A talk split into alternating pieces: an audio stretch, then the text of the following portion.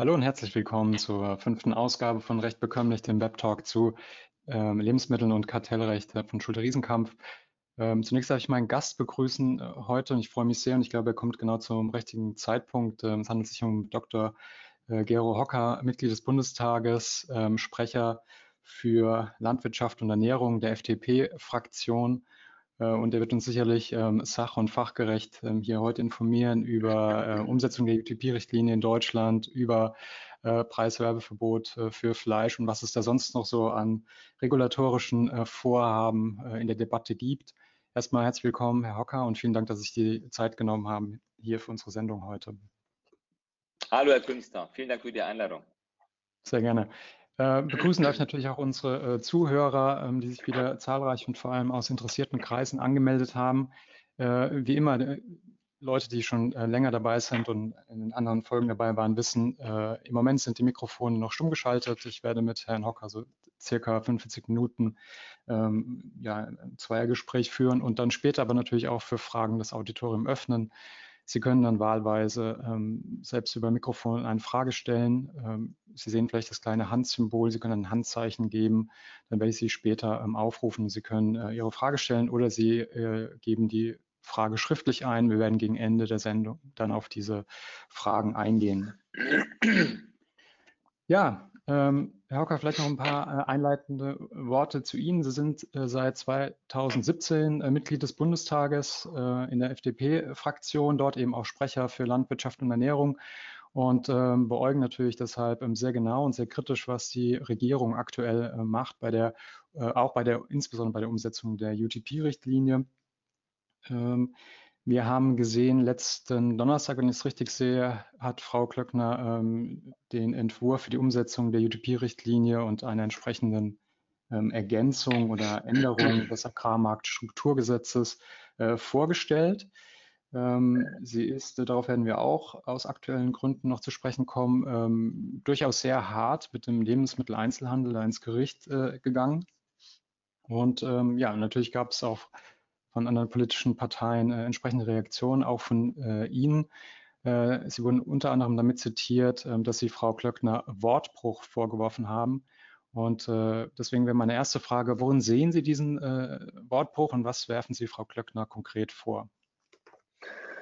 Ja, äh, vielen Dank, Herr Künstler. Also ich äh, sehe schon, dass Frau Klöckner und dass die Bundesregierung insgesamt ursprünglich mal angekündigt hat, die UTP-Richtlinie eins zu eins umsetzen zu wollen. Und wenn wir jetzt sehen, wie dieser äh, Entwurf sich tatsächlich dann äh, gestaltet, dann merken wir, dass man weit darüber hinausgeht ähm, und dass man Regelungen verabschiedet, die eben nichts mehr zu tun haben mit eins zu eins Umsetzungen, äh, sondern meines Erachtens und nach meiner Wahrnehmung ist das ein äh, Versuch von Frau Klöckner, bei Landwirten verloren gegangenes Vertrauen zurückzugewinnen, indem man eine entsprechende, sagen wir mal, Übererfüllung dessen, was Brüssel eigentlich verlangt und was Brüssel eigentlich äh, vorschreibt, ähm, umsetzen will. Und da glaube ich zum Beispiel, dass wenn man Elemente der grauen äh, Liste nun ausdrücklich äh, verbieten will, äh, dann setzt sie sich, ähm, setzt sich die Bundesregierung über die äh, Vorgaben, die aus Brüssel uns erreicht haben oder die Bundesregierung erreicht haben, hinweg. Und da glaube ich, dass so wie es gegenwärtig auf dem Tisch liegt, die UTP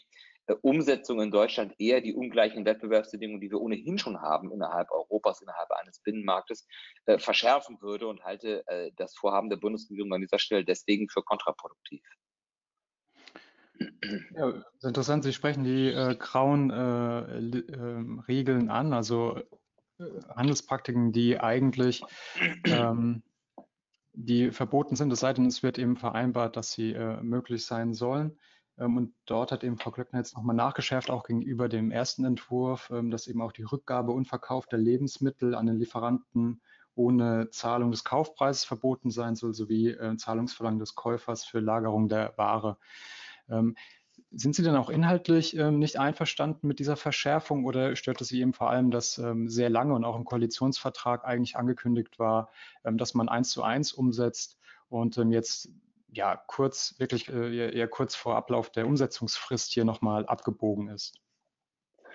Also ich glaube, das, was in dem Papier steht, ist nicht wirklich eine Bekämpfung der Ursachen, ähm, sondern eine Bekämpfung der Symptome, die wir in diesem Bereich sehen. Also mhm. wir haben ja nach meiner Einschätzung durchaus wirksame Instrumentarien mit dem Bundeskartellamt, zum Beispiel um eine einseitige äh, Marktmachtballung, wenn Sie so wollen, etwas entgegenzusetzen. Die Frage ist ganz einfach, hm, welche Rolle das Bundeskartellamt gerade im Lebensmitteleinzelhandel in den letzten Jahren gespielt hat. Und wenn Sie sich daran erinnern, dass vor einigen Jahren ja noch das Kartellamt selber gesagt hat, dass man, ähm, dass bestimmte Zusammenschlüsse nicht möglich sein sollen, also die Experten einer Behörde genau das ähm, äh, ja, den Politikern ins Stammbuch geschrieben haben, wenn man sich dann aber leichtfertig darüber hinwegsetzt durch einen Ministererlass, dann äh, glaube ich, dass wir auf der, dass es ein Beweis dafür ist oder Nachweis ist dafür, dass wir funktionierende Strukturen haben, aber dass Politik ein Stück weit wie auch jetzt bei dem Übererfüllen dessen, was Brüssel eigentlich verlangt, äh, über das sich schlichtweg gerne hinwegsetzt, weil aus welchen Gründen auch immer man glaubt, aus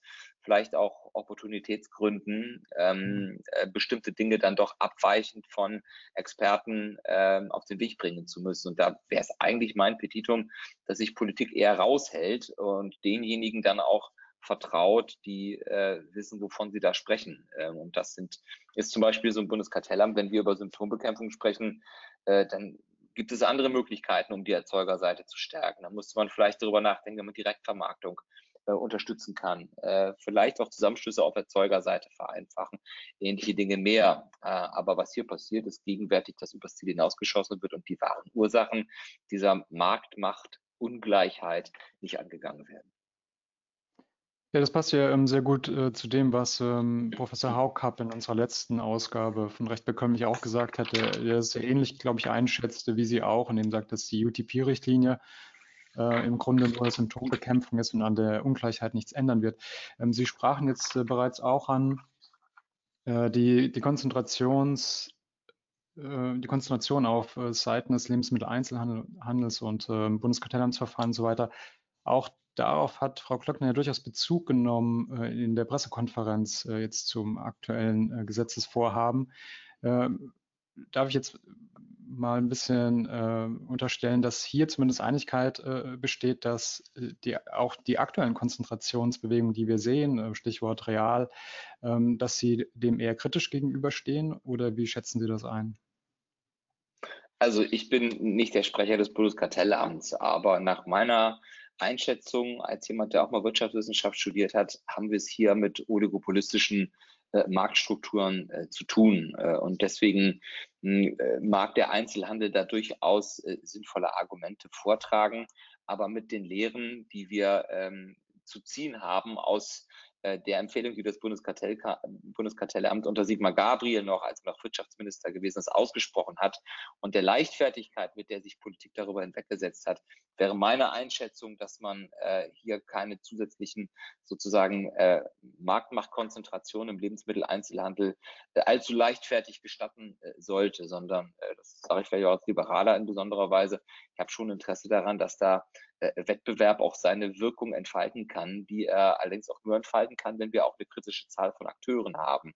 Und deswegen mhm. sehe ich das durchaus kritisch. Äh, und äh, man wird sehen, wie sich der Politik verhält. Mein Petitum wäre, denjenigen mehr Raum zu geben, deren Aufgabe es ist, solche Dinge einzuschätzen, anstatt hier vielleicht auch leichtfertig hm, ja, dem zu folgen, was vermeintlich politische Sympathien ermöglicht auf Seiten der Landwirte am Ende kommt das böse Erwachen dann in einigen Jahren, wenn man erkennt, dass das, was umgesetzt wird, dann vielleicht doch nicht den Effekt hat, äh, den man sich eigentlich wünschen würde. Befürchten Sie denn äh, im konkreten Fall jetzt der, der, geplanten Übernahme der Realstandorte, insbesondere durch ähm, Kaufland, also die Schwarzgruppe und, und Edeka, befürchten Sie dann eine Ministererlaubnis? Man, man, liest ja schon, und ähnlich war es ja damals dann auch ähm, bei äh, Tengelmann, ähm, dass Kaufland mit Verdi ähm, sich eingeworden ist und da ähm, ja, Verbesserungen verspricht äh, für die Realbelegschaft. Ähm, das wirkt ja schon ein bisschen wie eine Vorbereitung auch ähm, vielleicht äh, von Argumenten, ähnlich wie es damals eben war, aus, äh, aus ja, letztendlich aus, aus äh, Gründen des Schutzes, äh, des Sozialschutzes, wenn man so möchte. Befürchten Sie da eine Ministererlaubnis und ähm, wie bewerten Sie das Instrument insgesamt? Also ich habe keine Kenntnis darüber, ähm, ob so etwas im sozusagen im Repertoire oder in, in, der, in der Erwägung der Ministerin äh, gegenwärtig eine besondere Rolle spielt. Das wäre eine Spekulation. Ähm, ich erkenne diese Tendenzen, die Sie eben beschrieben haben, dass da Gespräche mit Gewerkschaften stattfinden, um auf diesem Wege das der Politik vielleicht auch ein bisschen schmackhafter zu machen, mhm. äh, durchaus auch. Aber es wäre jetzt vermessen zu sagen, dass ich da Kenntnisse darüber hätte, ob mhm. sowas äh, im, im Kalkül von, äh, von Frau Klöckner ist. Das, das weiß ich ehrlicherweise nicht. Äh, meine Einschätzung ist, dass äh, wir bereits derartige äh, Ballung von Marktmacht haben in den Händen von den vier Großen, dass es nicht sinnvoll ist, äh, da noch zusätzliche Entwicklungen politisch zu befördern, die genau diese Zustände weiterhin zementieren. Äh, deswegen stehe ich dem sehr, sehr kritisch gegenüber. Ist auch ein gutes Stichwort. Ähm, wenn ich zurückdenke, ähm, an die schwarz-gelbe äh, Bundesregierung, auch unter dem Wirtschaftsminister Brüderle. Ähm, da fand ich gerade als Kartellrechtler äh, die damalige Entwicklung eigentlich ganz interessant, denn eine der ersten Maßnahmen von Herrn Brüderle war, ähm, den damaligen äh, Präsidenten des Bundeskartellamtes, Bernd Heizer, als Staatssekretär äh, ins Wirtschaftsministerium zu holen und äh, ausdrücklich auch vor dem Hintergrund der Überlegung, einen äh, Zerschlagungstatbestand, einen weitgehenden ins GWB ins Gesetz gegen Wettbewerbsbeschränkungen einzuführen. Dazu ist es ja aus unterschiedlichen Gründen ergebnislich gekommen, aber äh, gleichwohl seitdem ist das ja äh, ein, ein, ein, Thema, das immer wieder aufkommt, auch im, im Kontext ähm, der, der, FDP, die Überlegung, dass die, der Schutz der Marktstruktur vielleicht so weit gehen muss, dass man auch über ähm, Zerschlagung ähm, oder Entflechtung, wie, wie, wenn man das weniger materialistisch bezeichnen möchte, nachdenken sollte. Und wenn wir ähm, vielleicht noch da ein kurzer Schwenker in die USA schauen, die aktuellen Diskussionen um Google und so weiter. Ähm, wenn man so möchte, ja ein bisschen das Mutterland ähm, des Wirtschaftsliberalismus, ähm, dann wird dort eigentlich recht äh, ungezwungen auch darüber gesprochen und schon damals bei Rockefeller, Standard Oil und so weiter war das ja eine Diskussion, die in den USA geführt wurde. Ähm, Schwenker zurück nach Deutschland. Ähm, wie ist Ihre Einschätzung auch aus Sicht vielleicht der FDP-Fraktion? Ist dieses Thema ähm, Zerschlagung oder Entflechtungstatbestand, ist das noch eins und ist es vielleicht auch eins, äh, über das man im Kontext ähm, des Lebensmitteleinzelhandels nachdenken muss? Also ich glaube, dass es nicht zielführend ist, wenn man nur bestimmte, sagen wir mal, Rechtsstrukturen äh, sagen wir mal, ähm, den Zusammenschluss erschweren würde oder eine Zerschlagung für bestimmte äh, juristische Personen ähm, äh, ermöglichen würde. Ich glaube, dann gibt es durchaus schlaue Menschen äh, wie Sie oder vielleicht auch andere, die durchaus in der Lage sind, äh, die Player dazu beraten, äh, sich andere äh, Rechtskonstrukte zu geben, um, um solchen mhm. Tatbeständen oder solchen politischen Regelungen dann auch zu entgehen. Äh, ich glaube nicht, dass das, dass das zielführend äh, wäre, das an bestimmten, äh, an bestimmten äh, juristischen äh, ja, Körperschaften sozusagen äh, äh, anwendbar zu machen. Äh, es geht ja, oder es ist ja ein Rede, das Thema Handelsallianzen selbstständiger Kaufleute da irgendwie zu, zu zerschlagen. Ich glaube nicht, dass das sinnvoll ist, weil durchaus äh, es ein, ein, ein Heer von Experten äh, gibt, die in der Lage sind, dann äh, andere Rechtsformen zu finden. Äh, und deswegen halte ich von spezifisch auf bestimmte Marktakteure zugeschnittenen äh, Regelungen äh, wenig. Ich glaube, wenn wir äh, mal weg gucken von dem Zerschlagung bestehender Strukturen hin zu mhm. Stärkung äh, der Erzeugerseite, dann glaube ich, dass man da durchaus überlegen muss, ob es nicht sinnvoll ist. Ich habe eben das Thema, glaube ich, Direktvermarktung schon kurz angesprochen, mhm. ähm, Erzeugergemeinschaften zu stärken. Ähm, aber äh, es ist durchaus ähm, langfristig ist vielleicht auch die Geschichte nicht zielführend, wenn man eine bestimmte juristische Organisation herausgreift, verbietet für eine bestimmte Branche und meint damit ähm, aus ähm, oligopolistischen Strukturen wieder eine Vielzahl von Marktteilnehmern machen zu können. Da, da sehe ich eher, das sehe ich eher kritisch.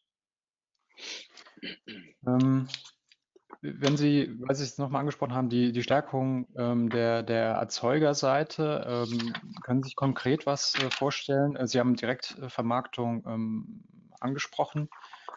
Ähm, also, achso, ich bin ja eingeschaltet. Also erstmal ja. Ähm, glaube ich, dass wir, äh, dass wir darüber nachdenken müssen, wie kann man eigentlich grundsätzlich auf Seiten äh, der Erzeuger äh, eine Bürokratieentlastung voranbringen. Also wenn man sich mhm. mal vergegenwärtigt, äh, wie viel Zeit so ein äh, Betriebsinhaber oder äh, auch ein Angestellter mittlerweile ähm, äh, nicht bei seinen Tieren, nicht auf der Fläche, nicht auf dem Acker ist, sondern Bürokratie zu erledigen hat, häufig, weil wir nationalstaatliche Alleingänge haben, die dann eben immer mehr hm, bürokratische Kosten auch verursachen, dann glaube ich, wäre das schon mal eine große Chance auf der Erzeugerseite zu Entlastungen ähm, zur Entlastung zu führen. Naja, und wir müssen ehrlicherweise auch den Verbraucher mit in die Pflicht nehmen. Das ist zwar eine politisch sehr ich sag mal, sperrige Botschaft, auch eine vielleicht nicht sonderlich populäre Botschaft.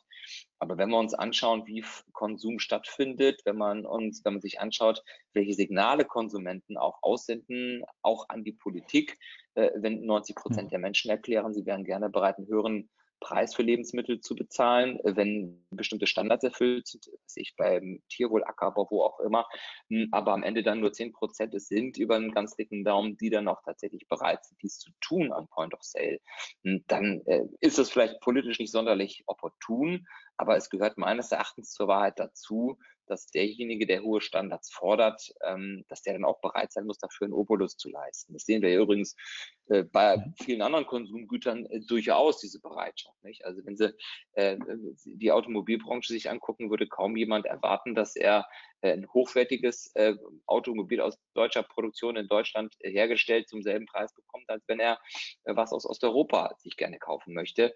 Da ist das irgendwo in den Köpfen der Menschen drin. Nur bei Landwirtschaft, bei Nahrungsmitteln, bei Lebensmittelproduktion äh, scheint diese teilweise auch bigotte Haltung auch sich mhm. weiter Raum zu verschaffen, dass Menschen zwar äh, erklären, sie wären zu bestimmten Preisen auch bereit, äh, aber wenn sie am Samstag dann äh, auf einer Grillparty sind, dann, äh, ich sage mal, das, dann kostet der, der Grill 1500 Euro, aber das Würstchen, was draufgelegt wird, 30 Cent. Und das passt mhm. eben nicht zusammen. Das ist bei vielen anderen Bereichen, ob es Urlaub ist, ob das, weiß ich, Kreuzfahrten sind oder Kleidung ist oder Automobile, ist das eigentlich üblich und ist auch dieses betriebswirtschaftliche Verständnis bei den Verbrauchern da. Ähm, leider bei Landwirtschaft. Das wären Möglichkeiten, wo man tatsächlich hm, die Seite, die Erzeugerseite stärken kann. Das ist eine unpopuläre Botschaft. Vielleicht ist das auch der Grund, warum er eine kleine Fraktion diese unpopuläre Botschaft vertritt oder vertreten muss. Ähm, ja, Sie haben jetzt äh, quasi schon auf ein, äh, fast auf ein anderes Thema übergeleitet, aber ich würde den Gedanken dann äh, tatsächlich an der Stelle auch gerne aufnehmen. Ähm, ich, finde es auch sowohl als, ähm, als Anwalt als, als auch als Verbraucher ähm, ja eine sehr interessante Konstellation, wie Sie jetzt gerade auch angesprochen haben. Die Verbraucher signalisieren in Umfragen, und zwar selbst in repräsentativen Umfragen, die auch ähm, mit Cheap Talk Tests und so weiter ähm, abgesichert werden. Ähm, Professor Spiller, glaube ich, beispielsweise aus äh, Göttingen macht da äh, einiges. Er sitzt ja auch in der Zukunftskommission.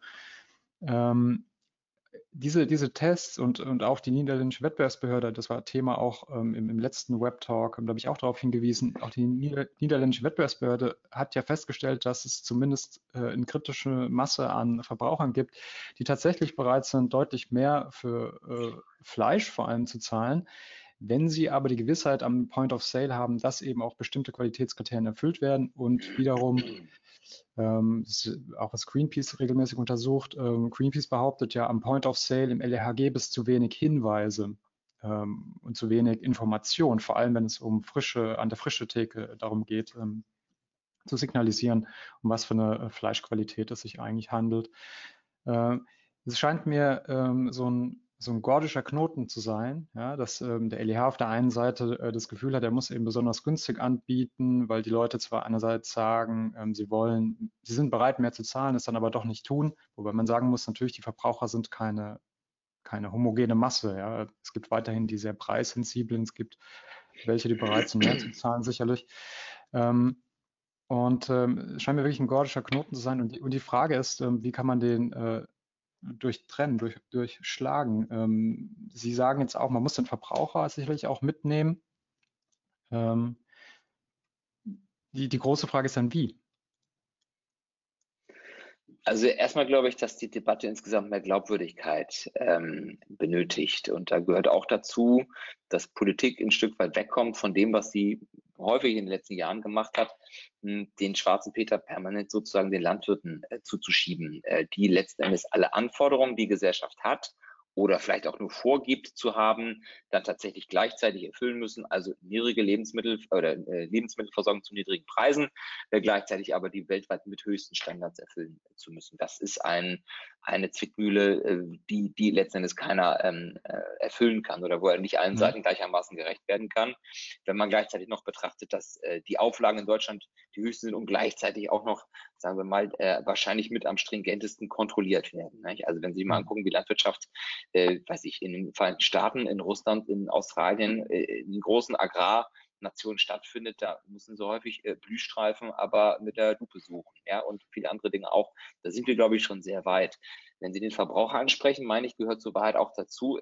Es mag sein, dass in der Hektik des Alltags und des, des Einkaufs hm, vielleicht der ein oder andere äh, auf der Verpackung nicht finden kann, vielleicht auch manchmal nicht finden will, äh, woher das Fleisch kommt. Aber ich mache Ihnen ein Beispiel. Ähm, es gibt ein ganz untrügliches äh, Instrument, zum Beispiel im Bereich Obst und Gemüse, darauf zu achten, den deutschen Landwirt in Anführungszeichen zu, zu stärken. Das ist halt der saisonale Einkauf. Nicht? Also wenn ich äh, mhm. Erdbeeren im Januar kaufe, dann kann ich mit äh, an, an Sicherheit grenzender Wahrscheinlichkeit davon ähm, ausgehen, dass die aus dem Ausland stammen oder dass sie sehr auch, sag mal, nicht nur lange Wege hinter sich gelegt haben, oder sondern auch sehr, mhm. sag mal, klima, äh, klimapolitisch problematisch erzeugt wurden.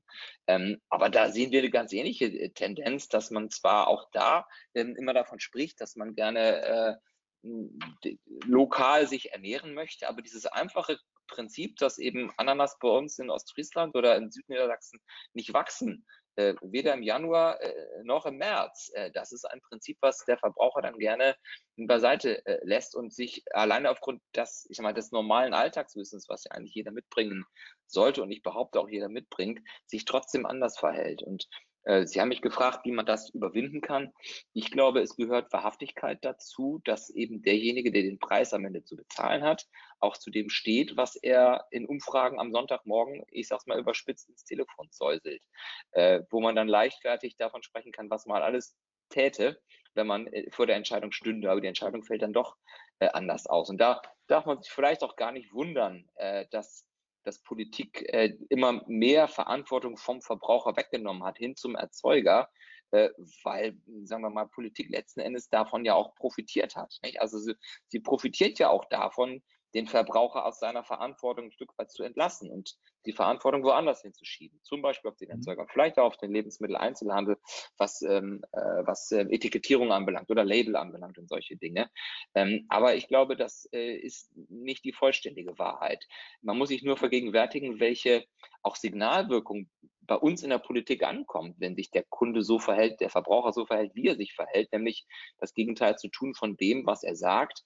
Äh, jedes Jahr werden ich glaube, in diesem Haushalt haben wir 30 Millionen Euro vorgesehen zur Förderung des Biolandbaus. Alles wunderbar, weil der Verkäufer, äh, weil der Kunde eben, der Verbraucher sagt, das möchte er. Ähm, am mhm. Ende haben wir es jetzt bis vor ein paar Wochen erlebt, äh, hat sich jetzt etwas gelöst, die Situation, dass die Biomilch ähm, am Ende nicht abgesetzt werden kann, weil wir die Situation haben, dass auf der einen Seite äh, Wünsche artikuliert wurden nach mehr Bio, da viel, viel auch öffentliche Mittel reingepumpt werden in die Umstellung von Betrieben, am Ende das aber keine Nachfrage findet. Und das ist dann ein, ja, also auch Politik ist, sagen wir da nur begrenzt verantwortlich oder schuld, denn sie kriegt ja die Signale, wir wollen das haben, wir wollen auch öffentliche Güter, öffentliche Mittel eingesetzt haben für die Förderung dieses Bereichs. Nur am Ende äh, produzieren wir Milchseen und Butterberge, wenn, äh, wenn am Ende am Point of Sale sich dann doch anders verhalten wird. Äh, die, die Frage nach der Verantwortlichkeit ist ja auch eine, die zum Beispiel auch Herr Spüller ähm, durchaus ähm, analysiert hat und ähm, äh, Verbraucher befragt hat. Interessanterweise, ähm, Verbraucher sehen in erster Linie ähm, diesbezüglich den, den Staat in der Verpflichtung ähm, und äh, an zweiter Stelle dann auch sich selbst und die Landwirte.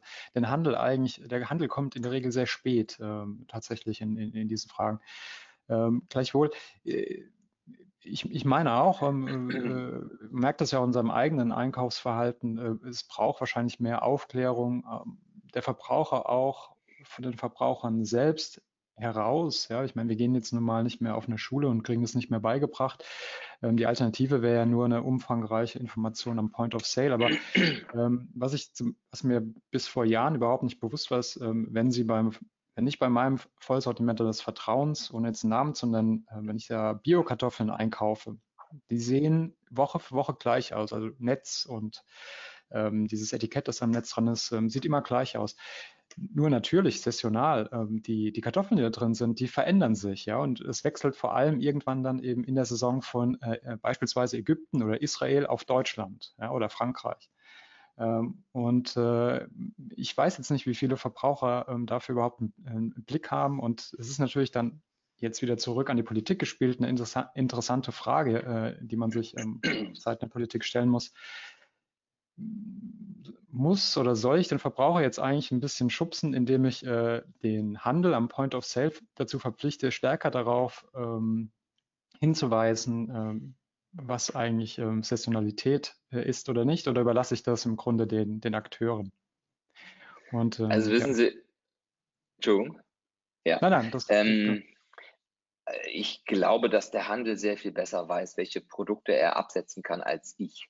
Also ich habe mal in der Bank gelernt, ich bin weit davon entfernt, äh, eine Handelskette äh, sagen zu wollen oder es besser zu wissen als die Experten, wann sich welche Kartoffel äh, besser verkaufen lässt. Ich glaube, da sitzt das Expertenwissen woanders. Und zwar sind das jahrzehntelange Erfahrungen, die man da gesammelt hat. Und hm, ich glaube, da ist man sehr viel näher auch am eigentlichen Kunden Bewusstsein und am Kundenverhalten als Politik das könnte. Deswegen äh, schubsen, ja, also ich finde, es wird schon ganz schön geschubst, äh, wenn man äh, so viel Geld in die Hand nimmt, äh, immerhin ja Steuergelder, um bestimmte Produktionsformen zu unterstützen. Ich hatte letztens eine spannende Diskussion mit Renate Künast, die ähm, ähnlich argumentierte, sozusagen schubsen, also der öffentliche, ähm, der öffentliche Akteur, wenn es um Verpflegung in Kitas geht oder in, weiß ich, Mensen oder, oder staatliche Einrichtungen mhm. sozusagen, mhm. da solle man auf Bio setzen und da solle man exklusiv eben solche äh, Produkte anbieten. Das ist ist für mich ein Stück weit das Eingeständnis, dass die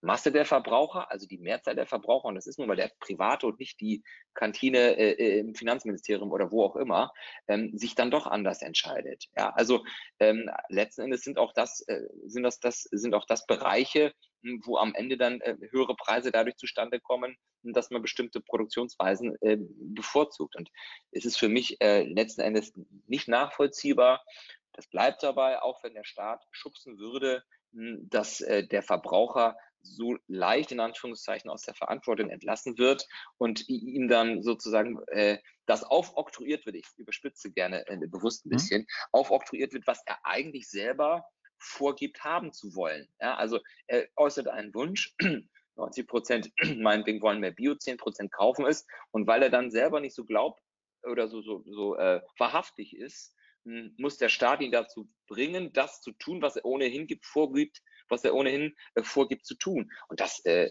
das ist also, ich weiß nicht, wenn, wenn meine Tochter, die ist jetzt ein Jahr alt, in äh, ein paar Jahren sagt, ich räume mein Zimmer auf, dann äh, muss ich nicht noch zusätzlichen Bonus machen oder ihr versprechen, dass sie es auch tatsächlich tut. Äh, dann soll sie es nicht sagen. Und das gilt für mich auch ein mhm. Stück weit für den Verbraucher. Dann bitte so ehrlich sein. Hm, und äh, das ist ja auch kein, das ist ja auch kein Malus oder sollte für mich auch kein Malus sein. Wenn mhm. jemand sagt, ich äh, kaufe beim Supermarkt konventionelle Lebensmittel, die haben häufig genug, äh, erfüllen häufig genug höhere Standards, als wenn irgendwo aus Osteuropa äh, biologisch erzeugte Lebensmittel nach Deutschland kommen. Nur äh, es ist eine völlige oder eine, eine Fehlleitung von Entscheidungsträgern, äh, wenn sie mit solchen Aussagen Politik machen müssen und am Ende dann am Point of Sale nicht die Wahrhaftigkeit vom privaten Einkäufer oder vom privaten Konsumenten dann auch an den Tag gelegt wird. Das hm. kann der Staat nie ausgleichen, auch nicht durch öffentliche Beschaffung für Kitas oder, oder andere öffentliche Einrichtungen. Hm. Ähm, meine äh, Söhne sind sieben und vier und ich kann sie beruhigen, ihre Tochter wird diesen Satz niemals sagen. Also zumindest äh, auf Grundlage meiner anekdotischen Evidenz. Also Sie zahlen mehr ähm. Taschengeld, damit das Zimmer aufgeräumt wird, oder äh, obwohl Sie, obwohl die es ohnehin nicht sagen. Okay. Schubsen darf man ja nicht, ähm, zu Recht, äh, von daher. Ähm, ich, ich, ich, glaube, das, äh, das nehmen wir dann off the record, äh, die, diesen Teil des Gesprächs. ähm, gut, wenn, wenn, Sie, wenn Sie, ich sehe, Sie sind äh, kritisch äh, gegenüber dem Schubsen. Äh, gleichwohl möchte ich Sie denn jetzt auch noch zum, ähm, ja, was, wie soll man es denn bezeichnen, zum Stoßen äh, fragen. Ähm, Ihre Fraktion ähm, hat ja auch noch eine Anfrage dazu gestellt an die Bundesregierung zum Thema Fleischwerbeverbot, Preiswerbeverbot. Äh, ich will mal so sagen, aus meiner Sicht, die Antwort der Bundesregierung ähm, war eine, war eine Nicht-Antwort. Also die Fragen wurden faktisch nicht beantwortet. Ich weiß jetzt nicht, ob aus taktischen Gründen oder weil man die Informationen tatsächlich nicht hatte. Ähm, aber ich nehme an, Sie sehen auch dieses äh, Werbeverbot dann ähm, sehr, sehr kritisch und als den, als den falschen Weg an. Ähm, also erstmal teile ich Ihre Einschätzung, dass die Antwort auf unsere Anfrage dünn gewesen ist. Äh, das ist so ein bisschen das äh, Problem von Opposition. Sie können ja der Regierung nicht vorschreiben, äh, erstens, was sie antwortet und zweitens, wie sie mhm. antwortet. Hm, aber wenn ich mir das konkret angucke, dann hat man zu den zentralen Fragen, die wir da formuliert haben, sich mehr oder weniger elegant ich behaupte, weniger elegant aus der Verantwortung gestohlen hat, haben gesagt, dafür, darüber liegen der Bundesregierung keine hm, Erkenntnisse vor. Das tut, tut man immer dann, wenn man auch sogar vielleicht was weiß, aber sich politisch auch im Abwägungsprozess vielleicht auch mit anderen Häusern nicht ganz sicher ist, wie man damit umgehen soll. Ähm, mhm. Also ich finde, es ist ein Stück weit auch äh, Populismus, äh, Landwirten, die das gerne aus ihrer persönlichen Situation auch nachvollziehbar fordern, dass bestimmte Werbeverbote erfolgen müssen, äh, dass man denen dann sozusagen tendenziell auch nachgibt und es Stimmen gibt, die genau das dann auch in den politischen Prozess einbringen wollen. Äh, also meine Information ist, und das halte ich auch für ordnungsrechtlich ähm, angemessen, ist es äh, ein Einschnitt eben auch in verschiedene Grundrechte, wenn bestimmte Werbung nicht mehr erfolgen kann. Wir haben das vor ein paar Monaten gehabt, dieses Thema, als es um Werbeverbote in anderen Bereichen ging, Tabakerzeugnisse. Äh, da muss man sich, musste man sich auch die Frage stellen, warum der Staat bestimmte Werbeverbote verabschieden kann für ein Produkt, was legal ist in Deutschland. Und mhm. eine ähnliche Diskussion fürchte ich, würde man hier auch führen müssen, äh, ähm, für Fleisch oder andere Lebensmittel äh, bestimmte Formen des Werbens innerhalb der gesetzlichen Rahmenbedingungen, die es natürlich da gibt, ähm, noch weiter einschränken zu wollen, das halte ich für problematisch. Äh, dann kommt man schnell von, vom Hölzchen aufs Stöckchen und dann werden, mh, hm, sagen wir mal, werden Dinge verabschiedet oder auch Rahmenbedingungen gesetzt, die mehr dementsprechend, welche Produkte derjenige, der sie verabschiedet, vielleicht sympathisch findet und welche nicht. Und das ist etwas, was grundgesetzlich auch vor den Gerichten nach meiner Einschätzung niemals standhalten könnte. Hm. Also eher nein. Deutlich nein. Also, sorry, das habe ich vielleicht nicht äh, deutlich genug zum Ausdruck gebracht. Also äh, Eingriffe in Werbefreiheit, das sind nicht nur Eingriffe da, äh, wie eine Marketingagentur äh, Aufträge bekommt, sondern das sind schon fundamentale äh, Fragen unserer Grundrechte, was Meinungsfreiheit anbelangt und ähnliche Dinge mehr. Da hm. bedarf es zu Recht hoher Hürden, um das einschränken zu können. Gut, vielen Dank für die klaren Worte. Ähm, wir haben schon mehrfach über unterschiedliche Standards ähm, gesprochen, jetzt auch in, in, in verschiedenen, ähm, auch europäischen Ländern. Äh, wir sehen ja, dass durch die Umsetzung der UTP-Richtlinie in den Mitgliedstaaten die Situation wahrscheinlich eher ähm, verschlimmert wird. auch Sie haben jetzt kritisiert, dass es keine 1 zu 1 Umsetzung ist, wenn wir über andere Mitgliedstaaten sprechen. Äh, ich habe mir sehr genau anschauen können, was Spanien macht. Ähm, Spanien geht natürlich deutlich über das äh, hinaus, ähm, was wir hier in Deutschland haben. Ähm, dort gibt es in dem Lebensmittellieferkettengesetz eben auch ein Verbot des Verkaufs unter Einkaufspreisen. Also die, die Herstellungskosten müssen entlang der Kette immer weitergegeben werden, angefangen vom Primärsektor, von der Primärerzeugung der Landwirte. dort gibt es dann eben auch Richtlinien, die die Regierung zur Verfügung stellt, ähm, es gibt äh, Mindestkostenfaktoren, die in die Kostenkalkulation einbezogen werden. Ähm, auch, ich nehme an, auch das für Sie in Deutschland ähm, einerseits zum einen keine Option und zum anderen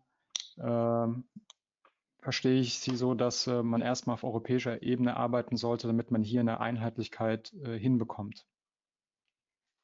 Äh, ja, Sie sagen es. Also ich glaube, dass nochmal, dass das eine Bekämpfung der Symptome ist, aber nicht der Ursachen. Ähm, ich glaube, wir müssen tatsächlich innerhalb Europas endlich wegkommen davon, dass der Erzeuger, von dem Sie sprechen, in Spanien zu völlig anderen Standards erzeugen kann oder der Staat eben niedrigere Standards vorgibt, als das in Deutschland oder auch in anderen nord- oder auch westeuropäischen Ländern ähm, der Fall ist. Und da glaube ich, dass wir endlich davon wegkommen müssen, dass es egal ob das das Thema Tierwohl ähm, ist, äh, ob das das Thema Ackerbau ist, ob das chemischer Pflanzenschutz ist, viele andere Dinge mehr, müssen wir endlich dazu kommen, dass in einem europäischen Binnenmarkt auch zumindest annähernd ähnliche Wettbewerbsstandards gelten. Ich glaube, dass das noch viel wichtiger ist, als sozusagen am Ende des Prozesses ähm, die Frage beantworten zu wollen durch die Politik, wie geworben wird für bestimmte Dinge oder auch welche Preisfindungsmechanismen gelten.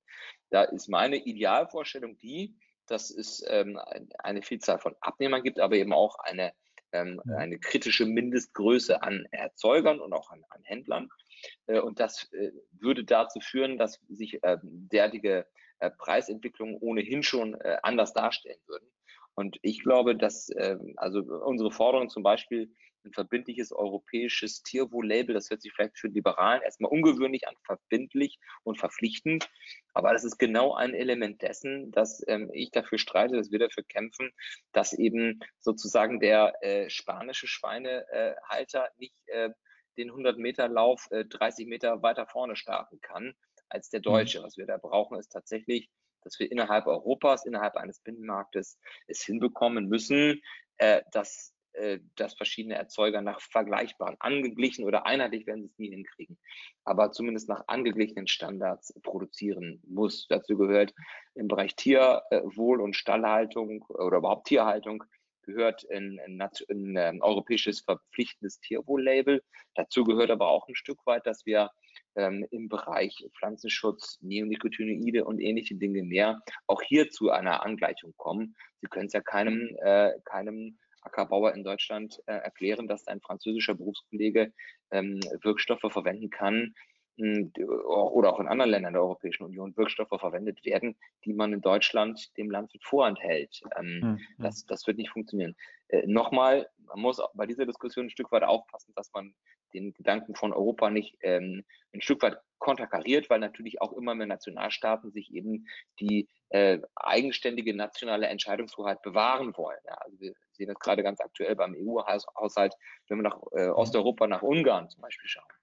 Nichtsdestotrotz äh, ist natürlich auch Teil der europäischen Idee, dass wir bestimmte Standards definieren. Und wenn Sie ein Auto auf deutschen Straßen fahren lassen wollen, das in Spanien ähm, produziert wurde oder meinetwegen auch in Südamerika produziert wurde, dann äh, legen wir auch bestimmte Standards an und das Kraftfahrtbundesamt sagt eben, äh, welche technischen Voraussetzungen erfüllt sein müssen, dass es oder auch andere, dass es bei uns hm. fahren darf. Und das würde ich mir eigentlich auch wünschen, ähm, wenn wir, wenn wir äh, sozusagen uns die Wettbewerbssituation innerhalb Europas angucken, ähm, dass wir da zu einer Fairness zwischen den, zwischen den Erzeugern kommen können und zwischen den verschiedenen Nationalstaaten kommen können. Das wäre eigentlich meine Wunschvorstellung, die meine ich äh, viel, viel äh, mehr bringen würde, übrigens für alle Beteiligten ähm, viel mehr bringen würde für den Wettbewerb innerhalb Europas, aber auch für die Güter, die man eigentlich schützen will, also für Tierwohl, für Umwelt, für Klima, für Nachhaltigkeit, als mit immer neuen nationalen Alleingängen. Äh, ich komme jetzt hier in Redefluss, will das gar nicht zu weit ausweiten, aber ähm, auch das Thema Insektenschutzprogramm, was jetzt ähm, das Neueste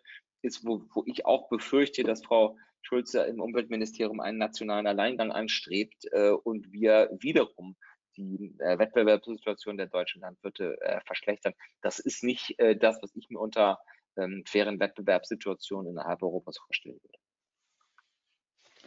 Ja, ich denke, ein ähm, sehr interessanter Einblick, ähm, auch ähm, den, den, Ansatz, äh, den, den Sie hier haben. Ähm, ich verstehe es so, äh, Ihnen ist wichtig, äh, wir brauchen ein Level Playing Field im Binnenmarkt, bevor wir dann über die einzelnen Regeln diskutieren können, die idealerweise dann aber auch ähm, im ganzen Binnenmarkt einheitlich gelten und nicht äh, diesen äh, Flickenteppich, den wir jetzt hier sehen durch die Umsetzung der Mindestharmonisierung äh, durch die UTP-Richtlinie.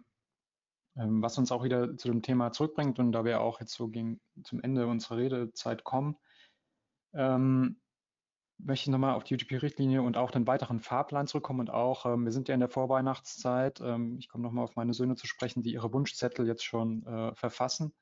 Äh, ein bisschen ist es jetzt auch bei den politischen Parteien so, interessanterweise selbst bei den Regierungsparteien, ähm, so dass man sich hier noch äh, durchaus vorstellen kann, äh, nochmal was äh, nachzubessern, nachzuschärfen ähm, an der Umsetzung der UTP-Richtlinie. Ähm, Frau Schulte beispielsweise, ähm, Sprecherin, äh, ernährungspolitische Sprecherin der SPD-Fraktion sagt, dass sie eine Öffnungsklausel für Schwarzlisten vermisst. Also dass es äh, eben äh, Zukunft, wenn sich in Zukunft neue äh, Handelspraktiken entwickeln sollten, die man jetzt in dieser Liste nicht hat, müsste man die erfassen können. Es gibt eben der aktuelle Gesetzesentwurf ähm, nicht her. Äh, und äh, selbst aus der Unionsfraktion äh, kommt äh, oder wird ja, zu bedenken gegeben, dass man doch auch nochmal über den Anwendungsbereich sprechen sollte und diesen eventuell ausweiten. Ähm, hier ist die Richtlinie tatsächlich bisher 1 zu 1, ja, bis 350 Millionen Euro Umsatz. In der Tat, die, die, die ähm, Verbände ähm, BVE äh, und äh, der Bauernverband, äh, die haben das sehr hoch auf der Agenda, wünschen sich hier eine deutliche Ausweitung, ähm, während äh, natürlich der Handelsverband und der Handel ähm, da strikt äh, dagegen sind. Und ähm, ja, von den Grünen kam der Vorschlag doch, ähm, alle Maßnahmen der grauen Liste äh, zu schwärzen und vor allem äh, das Bundeskartellamt äh, zur zuständigen Behörde zu erklären. Zumindest letzteren Punkt habe ich auch bei Ihnen so entnommen, meine ich so den Äußerungen äh, entnommen zu haben, dass Sie auch durchaus dafür plädieren, dass das Bundeskartellamt zuständig sein soll und nicht die BLE.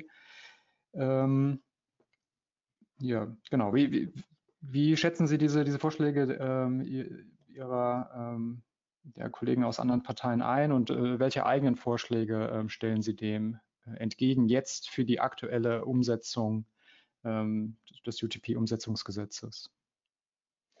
Also ähm, erstmal verstehe ich nicht so richtig, warum nach Ansicht anderer Kollegen die BLE diese ähm, Aufgabe übernehmen soll. Ich finde, dass wir mit dem Bundeskartellamt eine Behörde haben, die dazu nicht nur ertüchtigt, sondern auch durchaus befähigt ist. Äh, die Frage ist einfach, wie Politik mit den Empfehlungen, die von dort ausgesprochen werden, umgeht. Und da würde ich mir mhm. wünschen, äh, anstatt Doppelstrukturen schaffen zu wollen, also sozusagen im Landwirtschaftsministerium noch eine weitere Struktur, die über, ähm, über äh, ja, die, die Wettbewerbssituation ähm, wacht, würde ich mir wünschen, dass Politik sich vielleicht einfach ein Stück weit zurücknehmen würde und das, was von Experten hm, artikuliert wird, die Empfehlungen, die von Experten vorgetragen werden, dass sie denen einfach mehr Raum gibt und ihnen dann vielleicht auch einfach mal folgt und sich äh, dem Impuls auch ein Stück weit vielleicht widersetzt, ähm, sozusagen bestimmte politische Zielgruppen mit bestimmten Äußerungen äh, bedienen zu wollen. Also wir hatten, Sie hatten das vorhin angesprochen, dass da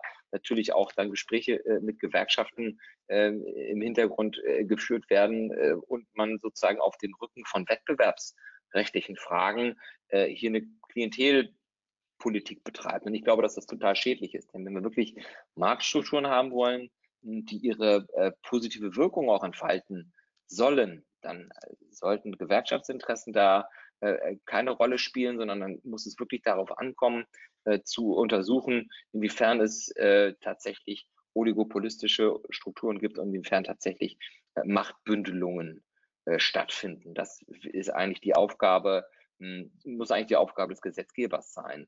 Und wenn jetzt jeder anfängt, sozusagen seine eigenen seine eigene politische Agenda mit einzubringen. Das ist vielleicht bei der SPD die Stärkung von Gewerkschaften, das ist vielleicht bei der Union der äh, vielleicht auch schon verzweifelte Versuch, verloren gegangenes äh, Terrain bei Landwirten wieder zurückzugewinnen, weil man meint, dass das ähm, ja traditionell eine Zielgruppe war, die einem mhm. mal äh, besonders nahe gestanden hat und man da aus nachvollziehbaren Gründen Boden verloren hat, dann glaube ich, ist das der falsche Weg. Also äh, das eine ist Politik und das andere ist eine, ich sag mal, wissenschaftliche ähm, Untersuchungen darüber, äh, wie sich Marktentwicklungen darstellen und wie bestimmte Marktmachtballungen erfolgen.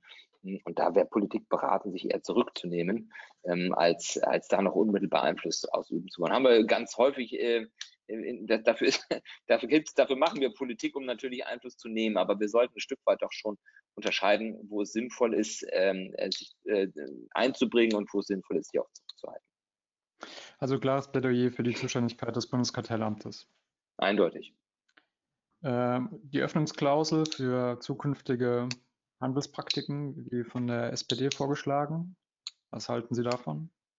Ja, also bin ich vielleicht ein bisschen der falsche Ansprechpartner, weil ich mhm. die Richtlinie in Gänze, sagen wir mal, ähm, äh, ablehne. Ich habe auch den Vorschlag, sage ich Ihnen ganz ehrlich, jetzt ähm, äh, gar nicht gesehen von Frau Schulte, an was sie da konkret mhm. denkt, aber mein Petitum wäre, ähm, überlasst das denjenigen, die sich damit auskennen und die äh, UTP-Richtlinie ähm, äh, befördert nicht, dass es zu einer zu einer Verhandlungssituation auf Augenhöhe zwischen Erzeuger, Industrie und Einzelhandel kommt.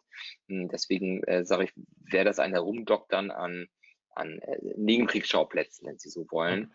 Ähm, mhm. und, und, die Position insgesamt ist äh, für mich eine deutlichere. Gut, dann äh, kurz noch abschließend, bevor wir dann auch für die Fragen öffnen. Ähm, ja, die, die Erweiterung des Anwendungsbereiches, was ja auch noch ein, ein sehr äh, strittiger Punkt ist, vor allem auch zwischen den einzelnen Stakeholdern. Ähm, wenn Sie die Richtlinie ablehnen, denke ich, ist die Antwort klar. Sie, Sie stehen auch nicht für, für eine Erweiterung des Anwendungsbereichs, also dass man auch die größeren äh, unter diesen Schutz äh, nimmt. Nein, äh, das, äh, also entweder findet man was richtig oder man findet was falsch. Und wenn ich diesen, äh, wenn ich das Ansinnen der UTP-Richtlinie für falsch äh, erachte, dann ähm, ist ja. die Frage, auch für wen sie gelten würde, wenn sie so das Parlament passiert, hm, ist dann sozusagen obsolet, genau. Was planen Sie und die Fraktion in dem Gesetzgebungsprozess noch zu diesem Umsetzungsgesetz? Ja, also wir werden deutlich machen, dass ähm, wir äh, keine zusätzlichen ähm, Verschärfungen dessen äh, unterstützen werden, was da aus Brüssel kommt. Das ist das eine. Und wir kämpfen dafür, dass die Behörden, die seit vielen Jahrzehnten äh, oder vor vielen Jahrzehnten in Deutschland geschaffen wurden, um genau das ähm, zu überwachen und genau hier auch eine Expertise aufzubauen, die sie besitzen. Ich spreche natürlich vom Bundeskartellamt, dass denen mhm. auch wieder mehr Gehör verschafft wird. Ähm, wissen Sie, Sie haben vorhin Google angesprochen und Amazon, ähm, das ja völlig zu Recht, das sind ähm, Entwicklungen, die mit sozialer Marktwirtschaft äh, wo Wettbewerb das, ich sag mal, inhärente Prinzip ist, ja, äh, sehr wenig nur noch zu tun haben. Und eigentlich ja. ist sozusagen die soziale Marktwirtschaft, wie wir sie in Deutschland über viele Jahrzehnte erfolgreich praktiziert haben, äh, Erfolg, also ein Erfolgsmodell. Äh, aber das setzt halt voraus, dass es eben äh, derart äh, marktbestimmende Stellungen, auf welcher Seite und es auch losgelöst ist auch vom Einzelhandel, äh, das gilt genauso für andere Industrien, äh, nicht zustande kommen sollen. Und nur weil jeder ein, mit Verlaub Apple Handy hat, muss man sich sehr wohl auch die Frage stellen, inwiefern tatsächlich nicht äh, Wettbewerb als Treiber auch von Innovationen, ähm, auch von äh, auch als Treiber für erschwingliche Preise ein Stück weit ausgeschaltet wird durch solche Entwicklungen. Und das ähm, deswegen glaube ich, dass wir die Strukturen, die be wir besitzen, mit denen man seit Jahrzehnten gut gefahren ist, wir werden weltweit ja quasi beneidet um unsere auch mittelständischen Strukturen in Deutschland, anders als zum Beispiel als in den Vereinigten Staaten oder auch in mhm. Großbritannien. Die gilt es zu schützen. Äh, und das, das gilt für Landwirtschaft, genauso übrigens auch wie andere Bereiche wie Handwerk oder auch andere äh, Wirtschaftsbereiche, wo wir stolz sein können darauf, dass eben im Mittelstand zwei Drittel der Arbeits- und Ausbildungsverträge zustande kommen und nicht nur alleine bei großen Konzernen.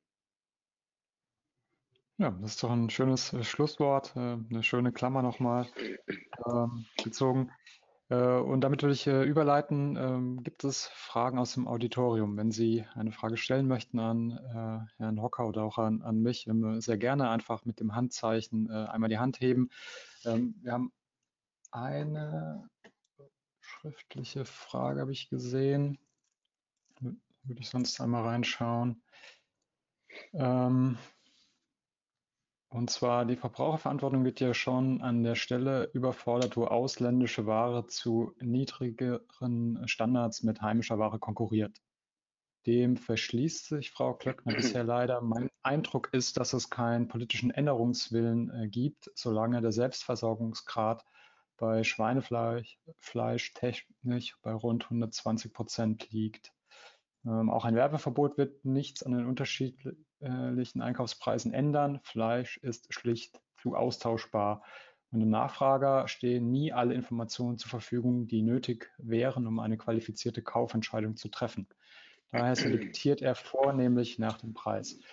Und in Deutschland konkurrieren die Saunenhalter mit den Saunenhaltern aus Nachbarländern, die zu ganz anderen Standards, Kastrationen und so weiter produzieren. Daher aktuell 70 Prozent Selbstversorgungsgrad mit Ferkeln in Deutschland mit derzeit sinkender Tendenz. Welche Außenschutzmaßnahmen wären also grundsätzlich denkbar, unabhängig von politischer Durchsetzbarkeit? Also zunächst einmal war die Frage, was man tun müsste. Und dann komme ich auf den Außenschutz in Anführungszeichen. Ähm, wir haben ja bis zum Ende des Jahres hm, die EU-Ratspräsidentschaft inne. Und wenn wir mhm. auf das zurückkommen, was ich äh, oder was wir eh vorhin diskutiert haben, nämlich die Angleichung von Wettbewerbsstandards, wäre das eigentlich jetzt der richtige Zeitpunkt und der Zeitpunkt, wo mhm. das am in Anführungszeichen einfachsten, das ist, das ist unzulässig vereinfachen. Also es ist nicht einfach, anderen zu sagen, ihr müsst die Standards anheben, klar. Aber mhm. wenn es einen, ähm, das gehört zu Fairness dazu, aber wenn es einen Zeitpunkt oder einen Zeitrahmen gibt, in dem es wahrscheinlicher erscheint als in anderen Perioden, dann ist das der, der noch bis zum 31.12.2020 andauert, nämlich der die Dauer der EU-Ratspräsidentschaft. Und da das ist ein, ein Punkt, äh, an den wir Frau Klöckner immer wieder ermahnt haben. Da fehlen mir bislang mhm. ehrlicherweise die Initiativen. Ich sehe stattdessen, ich hatte das Thema Insektenschutz angesprochen, das kommt aus dem Umweltministerium, keine Frage, aber da ist es in der Ressortabstimmung ja auch dann Aufgabe des Landwirtschaftsministeriums, äh, das Umweltministerium hier vor weiteren zusätzlichen nationalen Alleingängen zu äh, bewahren, wenn Sie so wollen, oder das zumindest zu verhindern. Das haben wir bei der Düngeverordnung gesehen, wo wir mit äh, Messergebnissen äh, nach Brüssel gegangen sind oder die gemeldet wurden, die nicht vergleichbar sind mit mhm. denen anderer europäischer Mitgliedsländer. Ähm, das sehen wir, das werden wir auch sehen beim Thema Tierhaltung und in vielen anderen Bereichen auch, wo man immer über das hinausschießt, was ohnehin, sagen wir mal, aus Brüssel sowieso verlangt wird. Hm, aber man glaubt eben mit noch einem gewissen ähm, sagen wir, Anflug von Opportunismus noch was oben draufsetzen zu müssen, weil es sich so gut verkauft. Und das wäre mein Petitum, äh, damit aufzuhören, sondern die EU-Ratspräsidentschaft für eine Angleichung von Wettbewerbsstandards zu, mh, hm, zu verwenden. Äh, mhm. Und das Zweite ist ähm, Schutz der Außengrenzen. Also wir werden die deutschen Handelsgrenzen nicht schützen können, denn das würde komplett konterkarieren, dass wir einen europäischen Binnenmarkt haben. Und äh, da würden wir auch, ich sag mal, Populismus betreiben, wenn wir einem Landwirt das sagen würden, äh, dass äh, wir, was ich, dem französischen Wettbewerber oder dem niederländischen oder dem südeuropäischen den Markteintritt verwehren würden. Das mhm. wäre, wäre auch nicht durchhaltbar und das würde uns auch Europa konterkarieren. Und ich glaube, man muss ein Stück weit auch davon wegkommen, das immer sozusagen als, als Druckkulisse ähm, äh, auch zu skizzieren. Wir haben es zum Beispiel während der Corona-Zeit ganz eindrucksvoll gesehen, äh, wozu es führt, wenn wir auf ausländische Arbeitskräfte aus Osteuropa zum Beispiel verzichten müssen, was für Probleme es gab, also als vorübergehend die Grenzen ja geschlossen waren für, äh, für, für Zuwanderung, oder nicht Zuwanderung, Quatsch, für äh, Saisonarbeitskräfte. Ähm, das führt eben halt dazu, dass die Gefahr besteht, dass Erdbeeren, Spargel, andere Saisonfrüchte auf dem Feld verkommen. Äh, also das ja. ist schon, äh, es ist auch eine Chance, dann Überproduktion sozusagen auch dann zu verkaufen innerhalb Europas, übrigens auch weltweit. Ähm, auch da, mhm. sage ich Ihnen ganz ehrlich, äh, ist das Landwirtschaftsministerium sehr, sehr jungfräulich aufgestellt oder sehr sehr äh, personell unterbesetzt, wenn man sich das mal anguckt. Ich glaube, es sind anderthalb äh, Mannstellen oder Frauenstellen sozusagen, die mhm. sich darum kümmern, Außenhandelsabkommen äh, mit außereuropäischen ähm, Partnerländern zu vereinbaren und zu verhandeln. Und da mhm. finde ich, muss man sehr viel mehr machen. Also Schutz der Außengrenzen äh, ist europäisch nicht darstellbar und möchte ich auch nicht haben. Der mhm. Punkt ist berechtigt, wenn wir über die Frage uns ähm, äh, austauschen, ob es wirklich sinnvoll ist, dass wir immer höhere Standards an, äh, weiß ich, meinetwegen Rinder, die gehalten werden, Tiere überhaupt, die gehalten werden in Deutschland anlegen. Auf der anderen Seite aber ähm, unsere Märkte öffnen äh, für Tiere oder meinetwegen äh, Rinderhälften aus Südamerika, wo die Tiere zu deutlich schlechteren Standards gehalten werden, als das in Deutschland der Fall ist. Nur da ist mein Petitum nicht ein Schließen des Marktes. Auch da bin ich der festen Überzeugung, dass es sinnvoll ist, wenn grenzüberschreitender Handel erfolgt.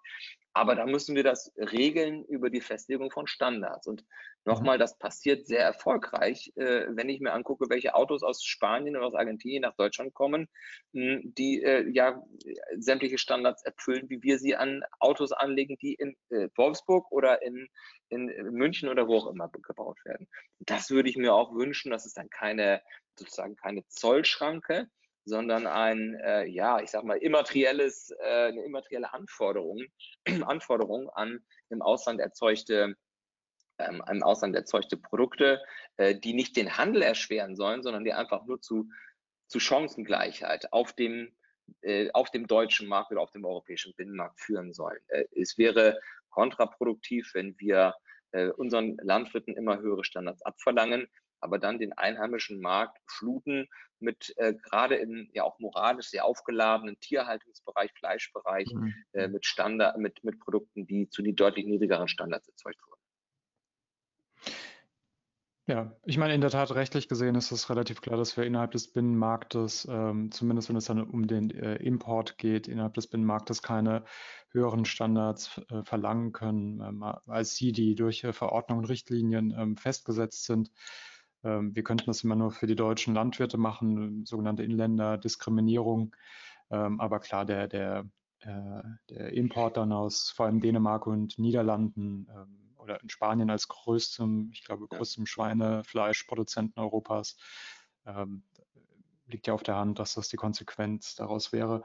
Im Übrigen, wenn ich es richtig sehe, hat äh, Bulgarien, droht Bulgarien gerade ein Verfahren wegen äh, Vertragsverletzung durch die EU-Kommission, weil die dort ähm, sehr viele staatlich unterstützte, ähm, quasi äh, kaufen sie bulgarische Produkte, äh, Werbemaßnahmen ergreifen, und da sieht man ja, es war damals auch bei diesem Buy Irish und so weiter, da ist die Kommission mhm. ja dann sofort ähm, bei der Hand und äh, droht mit der Einleitung eines Vertragsverletzungsverfahrens. Also äh, ich gebe Ihnen da völlig recht, ähm, das hat weder mit dem europäischen Gedanken ähm, äh, noch mit den äh, rechtlichen Grundlagen im Binnenmarkt äh, dann zu tun und ähm, ist sicherlich als Option verwehrt. Anders, wenn wir über die Außengrenzen des Binnenmarktes sprechen. Also ich kann da noch einen draufsetzen, wenn ich darf. Ja. Wir haben äh, ja, ja, gerade aktuell einen Untersuchungsausschuss zum Thema Pkw-Maut, äh, mhm. weil wir eben gelernt haben, dass äh, mhm. das Vorhaben äh, des, äh, des Verkehrsministers sozusagen nur ausländische Kraftfahrer in Deutschland zu belasten, dass allein das schon nicht funktioniert. Und wenn ich das jetzt mhm. weiterspinne in die Richtung des Fragestellers, äh, würden wir nicht nur sozusagen jemanden bestrafen, der einmal durch Deutschland durchfährt und dann auch wieder rausfährt, und die Deutschen nicht, sondern wir würden dauerhaft ja, zwar nicht nur zeitlich befristet, sondern dauerhaft ähm, Ausländ im Ausland produzierte Waren äh, den Markteintritt erschweren. Dass, wenn das eine äh, vor europäischen Gerichten nicht Bestand haben kann, behaupte ich, ist es leicht nachvollziehbar, dass das andere, worüber wir sprechen, genauso wenig Bestand haben wird. Und es wäre auch äh, nicht das, was ich wirklich auch unter. Wir sprechen ja an einer anderen Stelle über Wettbewerb wir sprechen mhm. über zu viel Marktmacht. Äh, dann muss aber konsequent weitergedacht auch das Thema hm, weiter lauten oder weiter definiert werden. Es hat auch einen volkswirtschaftlichen Gewinn, wenn grenzüberschreitender Handel stattfindet, weil wir eben da auch eine Wettbewerbssituation ja künftig oder äh, zusätzlich schaffen, die man äh, vor Europa eben nicht gehabt hat, nämlich eine internationale. Äh, und wenn man davon überzeugt ist, dass Wettbewerb gut ist per se, ja, mit allen Rahmenbedingungen, die er haben muss, mit sozialer Abfederung, mit dem Bundeskartellamt und so weiter, äh, dann gilt das konsequenterweise auch äh, für grenzüberschreitenden Handel. Und das wäre inkonsistent, das eine zu befördern, nämlich eine Vielzahl von Akteuren auf der einen Seite und auf der anderen Seite internationalen Handel beschränken zu wollen. Hm. Ja, als äh, ehemaliger ähm, Jurastudent mit dem Schwerpunkt Binnenmarktrecht ähm, hat mich die Entscheidung des EuGH zur Pkw-Maut ähm, sehr äh, überrascht und erstaunt. Mhm. Ähm, gut, ähm, sind sonst Fragen aus dem Auditorium? Jetzt kommt noch mal eine Nachfrage von Herrn Brun. Äh, anders gefragt, wo ist die Perspektive für die deutschen Landwirte? Äh, mir geht es ja nicht um Importverbot, sondern um Standards. Also äh, ich kriege oft die Frage gestellt, Herr Hocker, wohin soll ich meinen Betrieb weiterentwickeln? Ähm, mhm. das, da bin ich zu weit weg, sage ich ganz ehrlich. Das kann ich nicht sagen. Ähm, ich verstehe, dass Landwirte in einer extrem misslichen Lage sind, weil sie auf der einen Seite mhm. immer höhere Standards erfüllen müssen, auf der anderen Seite, selbst wenn sie umstellen auf Bio, was ja vermeintlich gesellschaftlich gewollt ist, sie dann potenziell die Gefahr haben, dass die Produkte, die sie erzeugen, keine Abnehmer finden. Deswegen bin ich weit davon entfernt, eine betriebswirtschaftliche oder strategische äh, Beratung machen zu können oder zu wollen.